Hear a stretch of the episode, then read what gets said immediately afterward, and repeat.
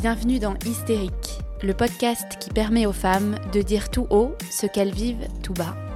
Je m'appelle Clarisse, je suis professeure de yoga et j'ai créé ce podcast bienveillant qui autorise chacune à s'exprimer pleinement pour une parole plus libre et déculpabilisée. Parce qu'elle a longtemps été considérée comme une névrose féminine, l'hystérie représente aujourd'hui le symbole de la mauvaise prise en charge des troubles féminins par la société. Endométriose, fausse couche, ménopause, surcharge mentale. Dans chaque épisode, vous découvrirez l'histoire inspirante de femmes qui nous confient comment elles ont réussi à surmonter et à apprivoiser ce qui semblait faire d'elles des hystériques.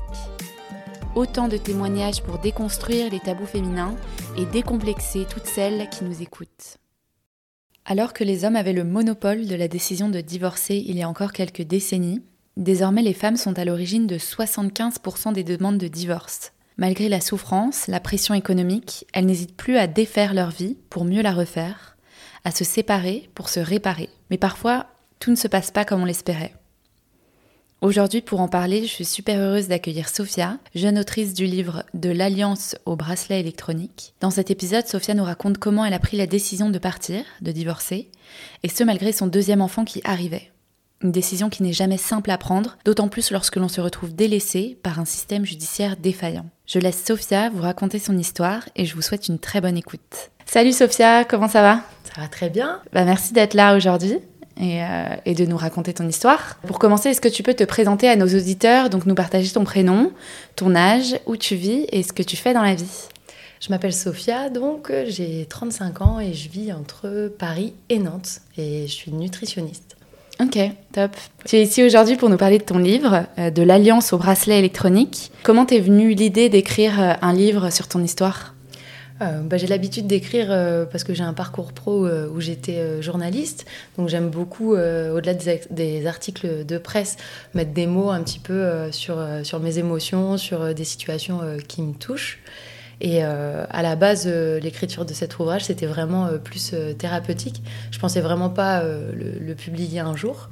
J'ai écrit comme on irait courir des heures en mode défouloir, ouais. parce que j'avais j'avais de la colère et un peu un, un sentiment d'injustice à extérioriser. Et ça m'a permis un petit peu de relativiser les choses et de, de, de lâcher du lest. Ouais, c'était vraiment thérapeutique, quoi. Ouais, c'était pas du tout, par contre, je pensais pas euh, le, le, le, jour. Ouais, c'est ça, c'était vraiment pour toi, comme un journal intime, en fait, mais apparemment, c'est ça fait vraiment du bien, quoi, d'écrire tous vraiment. les jours. Euh, ouais, c'est reconnu, hein. Il faut écrire tous les matins trois choses pour lesquelles on est reconnaissant. Euh, et tous les soirs. Trois choses qui sont arrivées de bien dans notre journée, qui nous font du bien. Et apparemment, euh, ça aide vraiment à combattre le stress. Bon, voilà, petit tips. euh, et à quel moment, du coup, tu t'es dit que tu allais publier son histoire et la partager? Parce que du coup, c'était pas, c'était pas l'objectif premier, quoi. Non, j'avais plutôt, euh, j'ai écrit ça, je l'ai mis un peu dans un coin euh, sans, sans, au départ le retravailler ou quoi que ce soit, ou même le relire. Et euh, c'est il y a deux ans à peu près bah, j'ai démarré une, une histoire d'amour où, je retrouvais un peu euh, du calme, de la douceur, euh, de la stabilité. Et je me sentais euh, de mieux en mieux bah, dans ma vie pro comme, perso. Et bah, j'étais vachement loin de, tout, ce bazar, de tous ces, ces tumultes de, de, ce divorce désastreux et de tout ce qui en a découlé. Et du coup, j'ai repensé à ce que j'avais écrit, un peu dans le feu de l'action.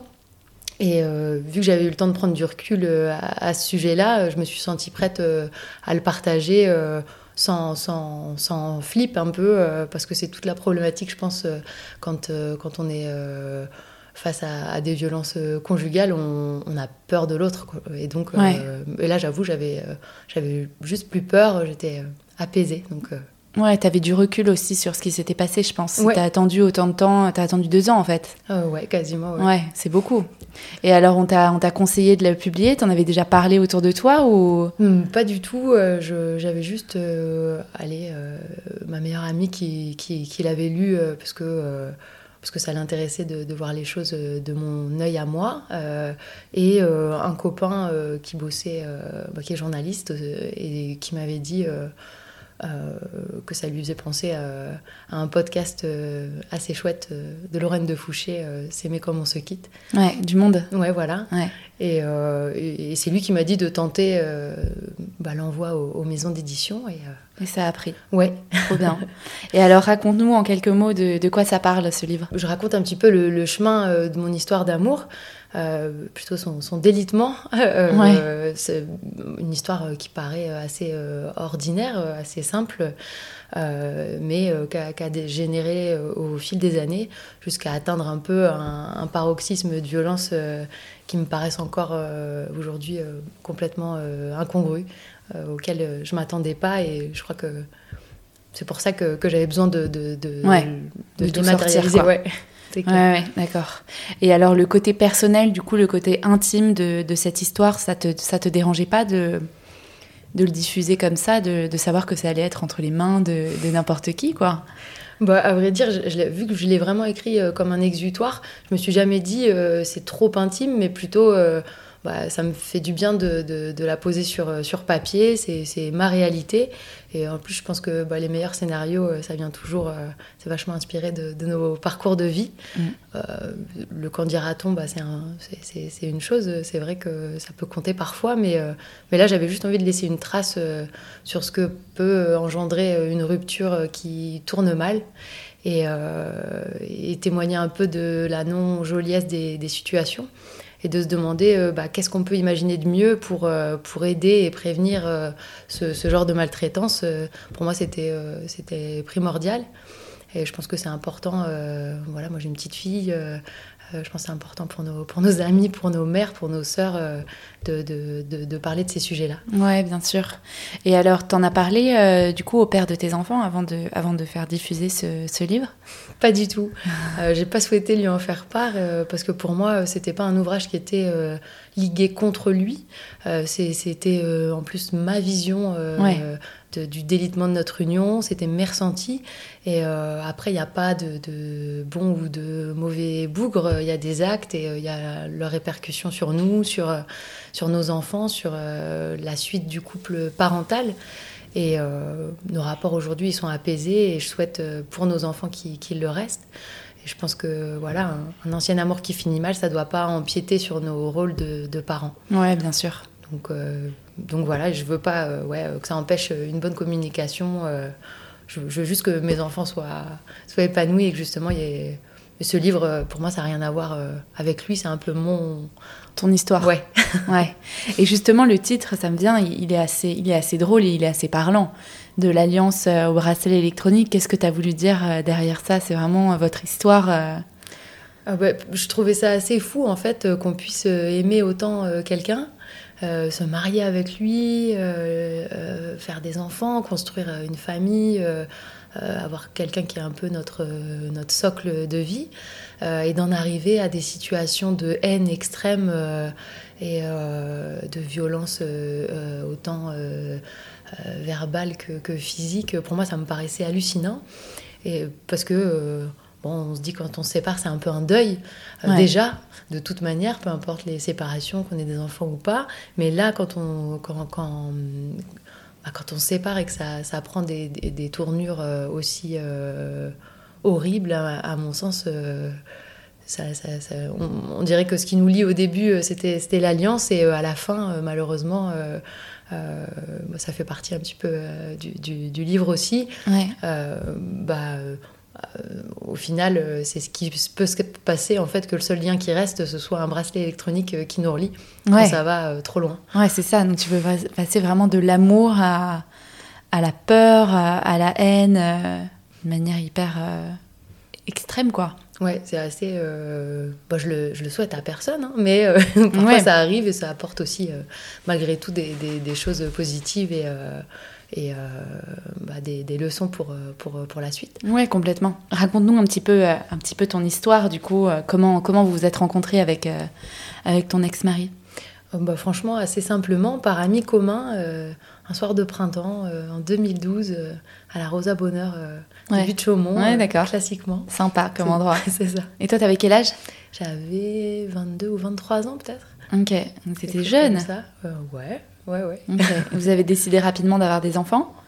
Bah, après quelques mois de relation un peu passionnelle, on s'entendait vraiment super bien.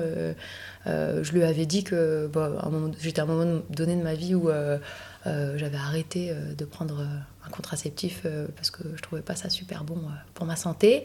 Et et du coup, il m'avait dit, euh, j'en avais parlé, il m'avait dit, bah, de toute façon, moi, tu sais, à 32 ans, euh, je veux des enfants. Et puis après, on n'en avait plus reparlé. Et euh, on attendait notre petit garçon après une petite année de relation. Donc, ouais, à notre époque, ça peut paraître tôt. Et attends, parce que lui, il est plus vieux que toi? Il a, il a 6 ans de plus, ouais. D'accord, ok. Ah ouais, donc vous avez eu un enfant, les... Ouais, en moins d'un an. Ouais, mais on était super heureux en plus. Ouais, c'était naturel quoi. ouais, ouais, c'était assez joli. Ouais. Et alors, euh, à quel moment ça a basculé? Parce que vous avez éduqué ce, petit garçon À quel moment tu as, as, eu envie peut-être de partir ou tu as, as, commencé à sentir que la relation était plus, plus la même? Euh, bah déjà, euh, quand on est passé justement euh, de, couple d'amoureux à parents, à couple parental, ça a changé les choses parce qu'on n'avait vraiment pas la même vision de la vie, de l'éducation. Après cinq ans de relation à peu près. Ah ouais. la communication était mauvaise, la sexualité aussi. Enfin bref, on se comprenait plus et on avait des attentes qui étaient vraiment opposées. Euh, moi, j'essayais d'en parler, mais c'est vrai que c'était. Euh, pour lui, ça faisait. Enfin, voilà, j'avais. Enfin, moi, je sais que j'avais. J'avais consulté même à l'époque euh, une coach de couple, voilà. Ah ouais, ouais bah c'est bien, hein. ouais, Faut pas hésiter. Je, hein. je, trouvais ça bien justement, et j'ai trouvé ça très bien. Mais en gros, voilà, lui en gros, il pensait que c'était. je lui avais demandé de venir avec moi, évidemment, parce que c'était pour pour nous deux, pour essayer de, de se comprendre, quoi. Et pour lui, c'était quelque chose qui était pour les tarés, quoi. Ça faisait pas partie des choses envisageable quoi pour lui euh, ouais c'était bah, dire que ça n'allait pas ouais au-delà de ça euh, dire qu'il y a euh, peut-être lui avait un problème où il y avait quelque chose qui qui matchait pas et, et, c'était la honte quoi ouais, ouais. donc tandis que voilà donc ça continuait à pourrir comme ça doucement mais mais sûrement ouais et surtout que vous n'avez pas eu énormément de temps pour vous connaître je pense en tant que que couple que couple mm. sans, sans enfant, quoi, aussi peut-être. Et donc tu réalises euh, au bout d'un moment que tu es confronté à l'éducation d'un enfant, et là c'est hyper dur de se... Ah bah, en plus, euh, je pense qu'avec... Euh, moi j'étais assez jeune, donc... Enfin, tout est relatif après, mais surtout j'avais pour moi, quand je l'ai rencontré, coché à peu près euh, toutes les cases de l'homme que j'imaginais être le père de mes enfants, mais je pensais pas à moi. Je pensais plus à euh, ce que j'imaginais d'un bon père. Quelqu'un de stable, quelqu'un de calme, quelqu'un. Enfin voilà, après chacun a ses critères euh, divers et variés, et je pensais pas du tout à moi, ce que j'avais envie comme partenaire. Ah, c'est drôle. Ok. Donc c'est bien parce que du coup aujourd'hui dans ma relation, c'est ça que. Enfin, j'ai compris ce, que, ce dont j'avais besoin.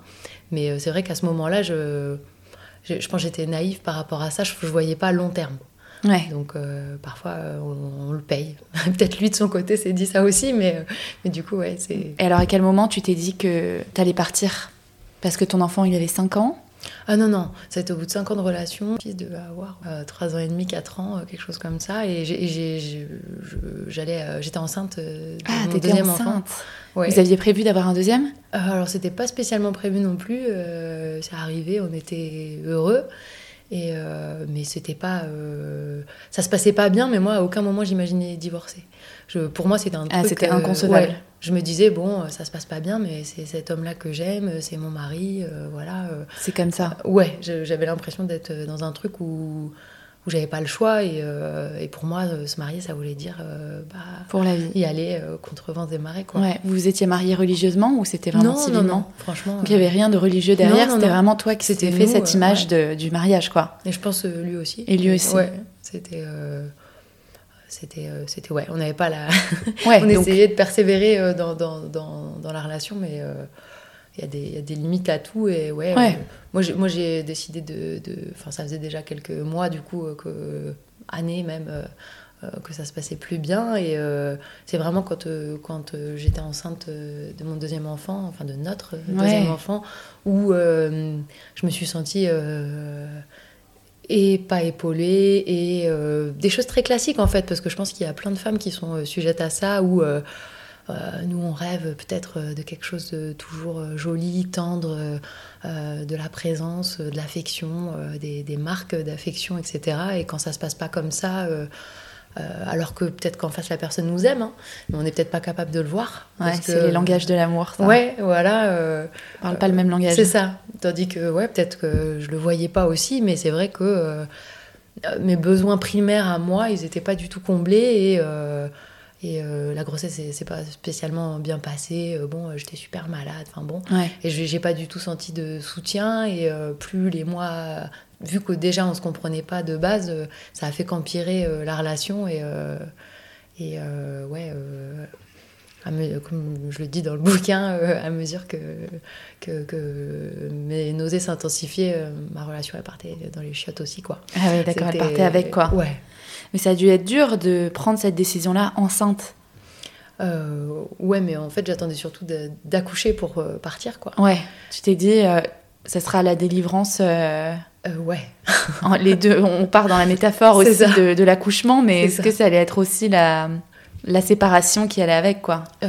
Bah, Après, on l'imagine jamais. Au début, je pensais que je le ferais jamais, que, que que, que ce serait pas possible, etc. Euh, et euh, à cette époque-là, j'avais rencontré quelqu'un d'autre. Ah ouais. Euh, bon, où ça restait platonique vu mon état, mais une personne du coup où ça me montrait ce que c'était, bah, qui m'apportait un peu tout ce que le père de mes enfants m'apportait pas. Ouais. Même si c'était pas forcément cette personne-là que j'aimais, ça me faisait du bien de, ça me faisait me sentir vivante de nouveau. Et ça m'a donné un peu l'impulsion de, partir parce que je me suis dit, si tu es capable de passer autant de temps avec euh, un autre homme, c'est que clairement. Euh, ouais, souvent, c'est là que le déclic arrive. Hein. Voilà, mm. voilà, pour moi, c'était quelque chose qui était euh, inconcevable.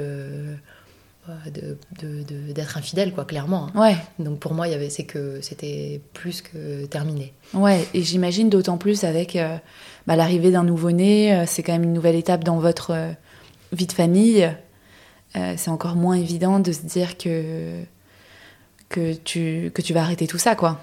Bon, c'était horrible. Objectivement, je, je, pense que si euh, je dois conseiller quelqu'un, euh, il ne faut pas le faire à ce moment-là. il n'y a pas de, y a ah pas bah de, a pas de bonne, bonne ou mauvaise. de bon, bon, timing, moment, mais, mais, cette période-là, c'est quand même pas, quand même pas extraordinaire. Bah ouais, c'est sûr. Clair. Et, et, de manière globale, pourquoi aujourd'hui on, on, peut se dire que c'est difficile euh, d'être une femme, d'être une maman et d'être celle qui décide de partir? Bah Déjà, c'est euh, compliqué socialement. On, se sent euh, clairement dans l'échec. puis c'en est un, de toute façon, même si on, apprend de ça, je suis super heureuse aujourd'hui, donc ah c'est bien la preuve que voilà. Mais il y a le regard des autres un peu sur la maman solo, surtout avec des enfants en, en, bas âge. Il y a les amis du couple d'antan.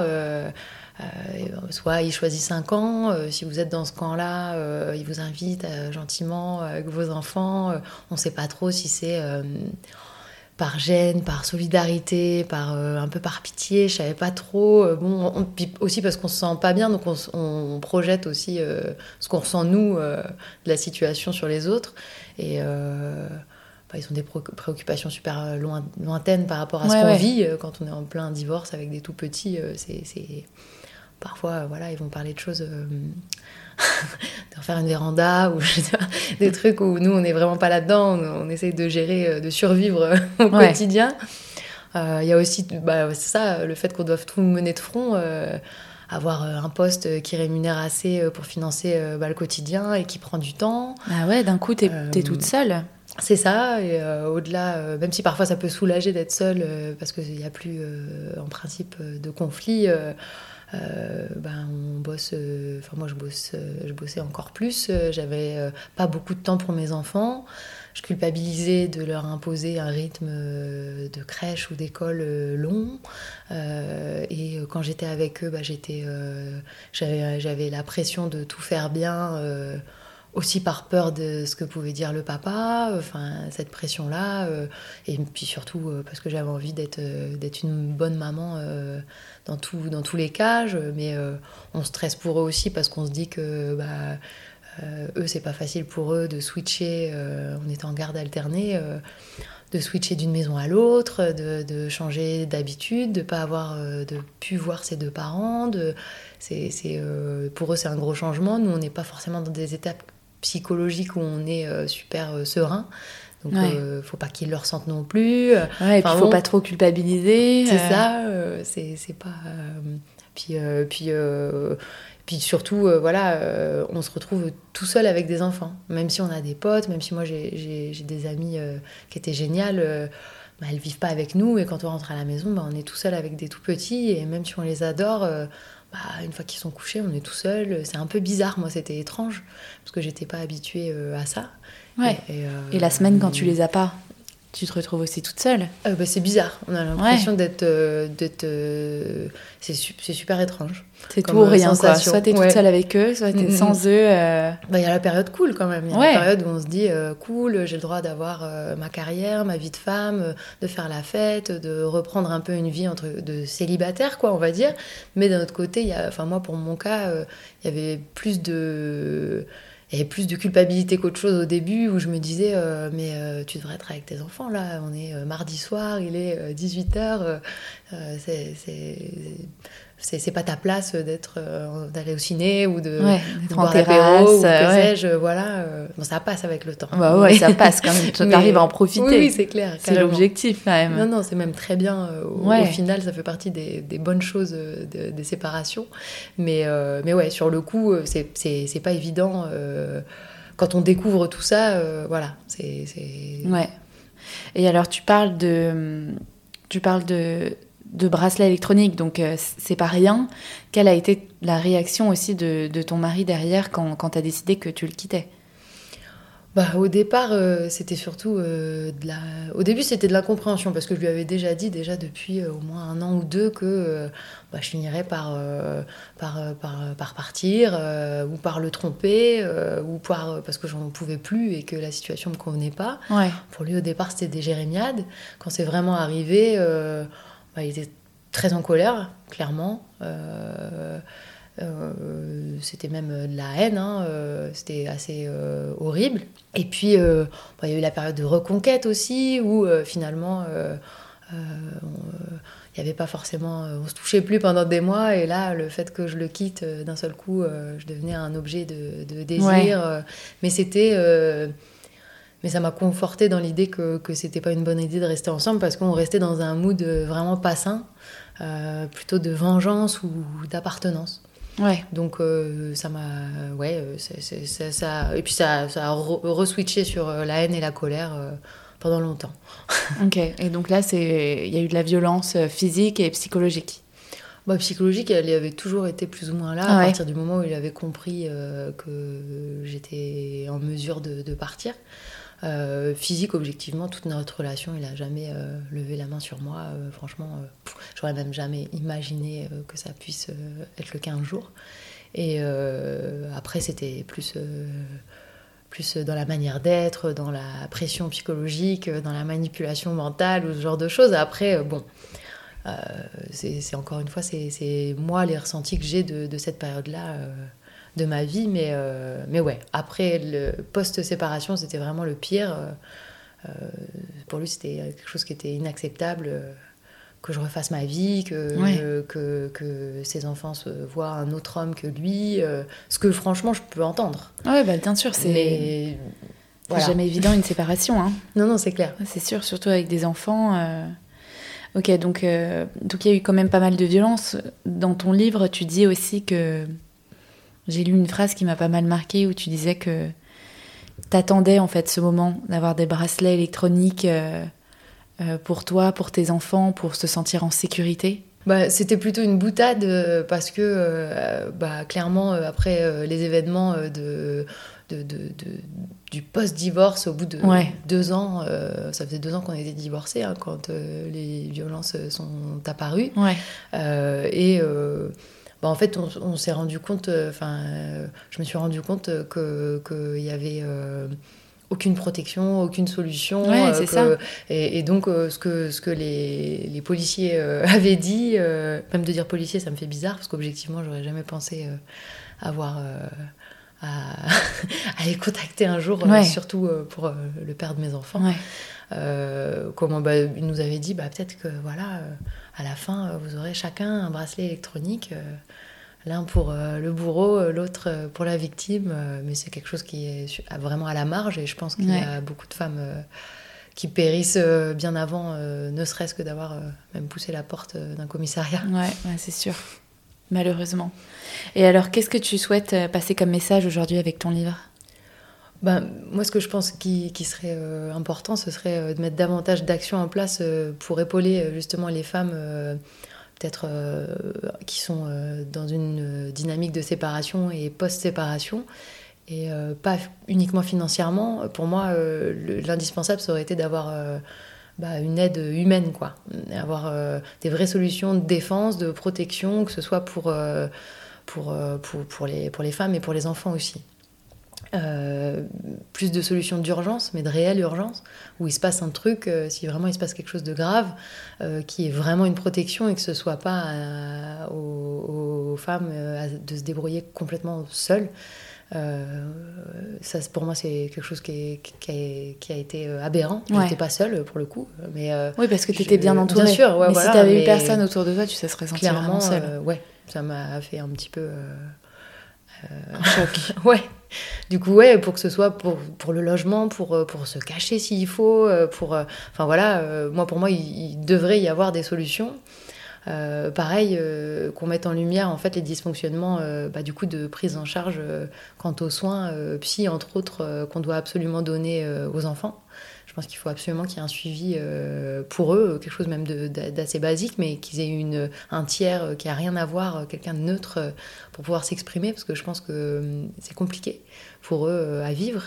et puis voilà, surtout, moi ce qui m'intéresse, c'est d'apprendre bah, à nos enfants, euh, même à nos pères, à nos potes. Euh, euh, ce qui est essentiel pour moi, le respect et la dissociation entre une histoire de couple et un rôle parental.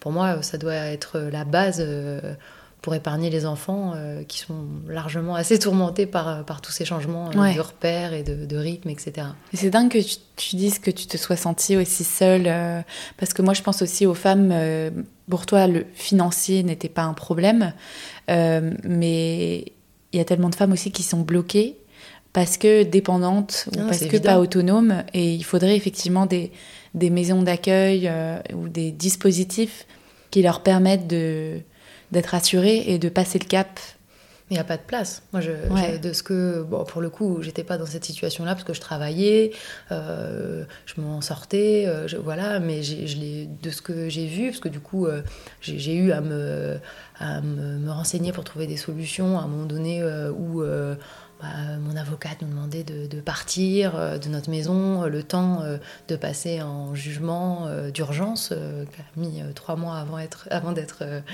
d'avoir une date, quoi. voilà j'avais j'avais des solutions, je savais euh, où aller, etc. Mais en soi, euh, j'imagine que c'est à la marge parce que euh, ne serait-ce que pour cette période-là où on m'a demandé de faire des démarches, d'appeler des assos, d'appeler tout le monde était sous l'eau. Et il m'expliquait qu'il n'y avait pas de place. Je me souviens. Quand, je ne sais plus pour quelle raison j'avais appelé, je devais appeler, c'était mon avocate qui m'avait demandé pour pour je ne sais plus quoi. Euh, et j'avais une femme euh, à bout de souffle qui me répondait et qui était censée euh, aider justement à trouver des lieux, à soutenir, etc. Elle me dit Mais moi, j'ai pas le temps, madame, vous savez. Ah oui, genre numéro d'urgence un peu. Ouais, c'est ça, qui était tout le temps occupée parce qu'elles n'ont pas le temps, parce que pour le coup, peu importe les régions, c'est pareil partout. Et en plus, il y a quand même très peu de femmes qui font ne serait-ce que la démarche parce que euh, bah, le temps que ce soit fait, euh, s'il y a des enquêtes, des trucs, euh, enfin bref, elles ont peur. C'est trop long. Et donc il y a plein de gens qui font soit rien, donc qui restent dans leur, dans leur situation parce qu'elles ont peur que ce soit encore pire, qu'elles se retrouvent, mettons, à la rue sans le sou, ou qu'on leur prenne leurs enfants, ou que sais-je, ou enfin voilà. Donc il n'y a vraiment pas beaucoup de solutions. Je pense qu'il faut limite euh, si, si, enfin, préparer les choses vraiment en amont, dès lors qu'il y a euh, le moindre soupçon de, de, de, relation euh, qui peut devenir violente. Je pense que vraiment la base, c'est d'avoir un proche où on sait qu'on peut aller s'il y a quoi que ce soit, qu'on ait voilà, un tiers, que ce soit même, même des avocats. Il y a des, des avocats spécialisés qui, qui, qui s'adaptent au plus aux ressources des gens, comment voilà qui peuvent être de bons conseils, arriver à, aider à faire la part des, choses. Ouais. Donc, mais je pense qu'il faut vraiment le, le, peut-être le penser en amont parce que quand ça arrive d'un seul coup, objectivement, en France aujourd'hui, quoi même si euh, on est censé être super protégé, on parle tout le temps du droit des femmes, euh, des violences faites aux femmes, etc. Mais quand ça arrive vraiment, honnêtement, là, moi, de ce que j'en ai vu, et c'est pour ça que ça m'a, ça m'a autant mise euh, en colère, au final, on est tout seul. Ah ouais. Vraiment. C'est la parole de l'un contre la parole de l'autre, malgré les coups. c'est ça qui était assez hallucinant pour moi. Ouais. Et alors, comment ça va toi aujourd'hui? Quel, euh, Ça fait quelques années là. Quel regard tu portes euh, sur cette relation? Tu dis quand même que le, ton ex-mari s'occupe toujours des enfants, donc euh, voilà, vous avez quand même réussi à garder cet équilibre. Oui, bien sûr, bah, c'était obligé. Après, c'est passé par, par une condamnation. Hein. C'est la seule chose qui a fait que, je pense, ça, ça, a apaisé les choses par la force des choses, quelque part. Donc, tu as eu quand même raison. Euh, la justice t'a rendu. Euh... Ouais, ouais, ouais, bien sûr. Bah, euh, heureusement, c'est vrai que sinon, ça, et c'était pas forcément évident. Euh, pour moi, c'était. pour moi, c'est encore aujourd'hui on va pas dire une honte, mais pour moi c'est vraiment compliqué euh, d'être allé euh, jusque-là, euh, même si c'est largement légitime et que je devrais même pas penser ça. Bah ouais, pourquoi tu dis honte? C'est drôle. Parce que c'est dur, parce que pour moi, il faisait partie de mon clan. Et donc, pour moi, c'est un peu une trahison, malgré tout. Et même si c'est légitime et que pour moi, il n'y avait pas d'autre solution, parce que je pense que sinon, ça aurait peut-être encore plus dégénéré. et pour mes enfants, je me devais de, de les protéger eux aussi. Euh, même si euh, il n'a jamais euh, mis la main sur, mhm. bien sûr. Mais, mais pour moi, c'était, pour moi, c'est une situation qui est super compliquée et qui, qui, peut être honteuse, ouais, clairement. Ouais, mais il faut pas que la culpabilité change de camp, quoi. C'est clair, c'est clair, mais c'est, c'est touchy, dingue, justement. Vraiment, vraiment. Mais c'est ce que tu dis, hein, c'est comment on passe d'un tel amour à mm, mm. bah, je porte plainte contre toi quoi. Ah, c'est ça. Pour moi c'est pour moi c'est un peu aberrant. Après voilà, euh, c'est des situations extrêmes euh, qui permettent aussi de relativiser, qui font qu'on fait plus les mêmes choix euh, à l'avenir, qui font qu'on en fait des bons, j'espère. Oui, que tu grandis aussi de bien sûr. toute expérience, hein, bien, sûr. Et, et, alors, quel serait ton conseil pour la Sophia de l'époque et pour toutes celles qui nous écoutent et qui seraient aussi dans une, dans une relation toxique ou qui sont juste malheureuses dans leur couple et qui, qui ont des enfants qui ont peur de partir, qui n'osent même pas y penser peut-être?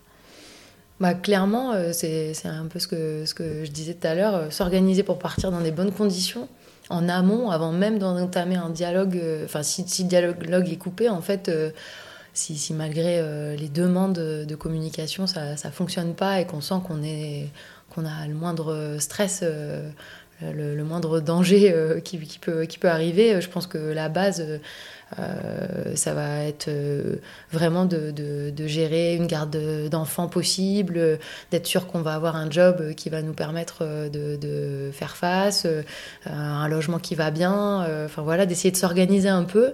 De se mettre un peu en mode je suis seule et je vais y arriver, avant que, plutôt que d'être mis devant le fait accompli et de du coup se dire ah ben non mais j'y arriverai jamais, autant rester, et parfois de risquer de risquer euh, parfois sa vie, quoi.